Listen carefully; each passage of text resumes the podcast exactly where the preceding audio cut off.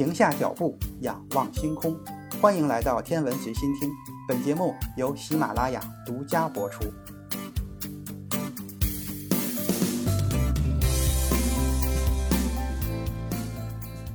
二十世纪出现了一门崭新的天文学——射电天文学。射电天文学的发祥地特别的有意思，那是一片位于美国新泽西州中部的马铃薯地。二十世纪三十年代。卡尔·詹斯基在霍姆德尔小镇附近搭建了一台独一无二的无线电接收机。这台接收机使天文学摆脱了对可见光的依赖，获得了超越人眼可见范围的窄带电磁波谱，并由此引领天文学走向黄金时代。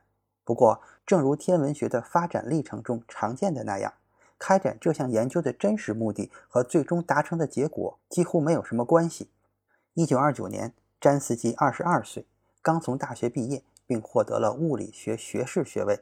随后被贝尔电话实验室聘任，对跨大西洋无线长波通信中出现的干扰信号进行调查。为了追踪干扰源，他搭建了一架可控天线。这架天线是由木质框架支撑的系统管天线网。木质框架安装在福特 T 型车的轮子上，由发动机驱动。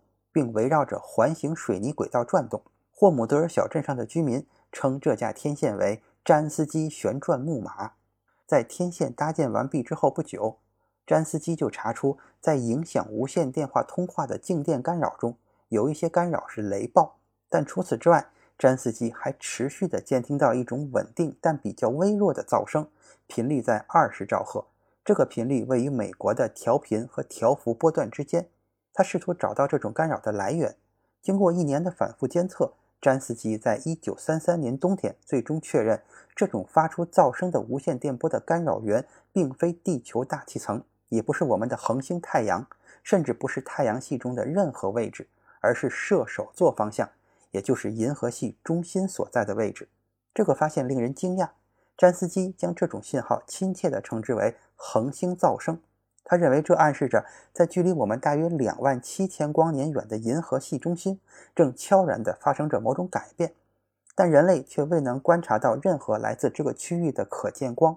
与可见光不同，无线电波可以像雷达信号那样穿越星际尘埃和气体，所以詹斯基才得以接收到这份来自遥远星球的信息。这项重大的发现，连詹斯基本人也丝毫没有准备。一九三三年的五月五日的《纽约时报》。将它作为头版头条进行了重点报道。这篇报道还顺便打消了读者可能存在的疑问：来自银河系的无线电波可不是某种智能生物试图进行星系内沟通的结果。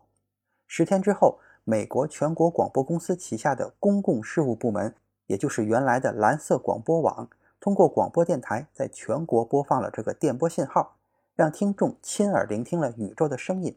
一位记者这样形容这种声音。它听起来就像蒸汽从散热器中扑出来一样。詹斯基在一九三五年提出预测，这种静电干扰要么来自银河系中心区域的大量恒星，要么来自带电粒子的某种热运动。这和事实的真相相当的接近。多年以后，天文学家终于证实，这种恒星噪声来源于银河系磁场中强烈的电子螺旋流，就像电流在地面广播天线内来回震荡。把无线电能量释放到空中一样，这些带电的高能粒子把无线电波传播到宇宙之中。它的波长远远大于可见光。詹斯基是第一个探测到它们的人，也可以说他是地球上第一个聆听到宇宙声音的人。尽管这个事件得到了世界性的广泛关注，但是极少有天文学家赞赏詹斯基用耳朵去听宇宙的这种崭新的方式。大多数科学家仍然习惯于使用透镜和反射镜，而不是无线电设备。科学历史学家伍德鲁夫·沙利文解释，当时科学家们的看法是：分贝和超外差式收音机接收器的世界与双星轨道和恒星演化的世界根本不搭界。贝尔实验室并没有跟进这项研究，因为天文学领域不在贝尔实验室的业务范围之内。詹斯基也忙于处理公司指派给他的其他商业问题。没有额外的精力继续进行研究，但是从这位普通的贝尔实验室员工的创新性工作中，一位特殊的人物得到了启迪。他就是罗伯特·雷伯，一位伊利诺伊州的无线电工程师兼业余无线电通信员。雷伯在自家后院搭建起了巨大的天线，那是一个9.14米宽的碟形天线，开始拓展詹斯基的工作。雷伯发现宇宙天体发射的无线电波沿着银河系的平面方向最为强烈，于是把这项成果在1940年寄给了《天体物理学杂志》。事实上，这是这本杂志收到的第一篇射电天文学方面的论文。在仅有一位编辑的坚持下，这篇论文才没有被退稿。四年之后，雷伯绘制了第一张无线电星空全景图。从这张图上可以看出。无线电波最强波峰值出现在银河系中心，次峰值为朝向天鹅座和仙后座的方向。在这之后发生了第二次世界大战，这项研究基本上也就没有了进展。但是二战结束以后，射电天文学迅速崛起。事实上，战争本身是这个崭新的学科迅速发展的原因之一。在战争期间，欧洲、澳大利亚和美国的很多年轻物理学家和工程师。在从事雷达研发工作时，接触到了只有少数人才能够掌握的无线电科学技术。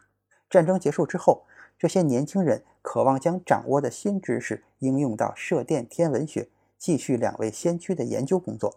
他们想精确地定位那些发出神秘无线电信号的天体。对于这些先行者来说，射电星空就像一张白纸，接踵而来的系列新发现令人目不暇接。最终。成就了伽利略以来天文学史上最丰富多彩的时代。今天的天文随心听就是这些，咱们下次再见。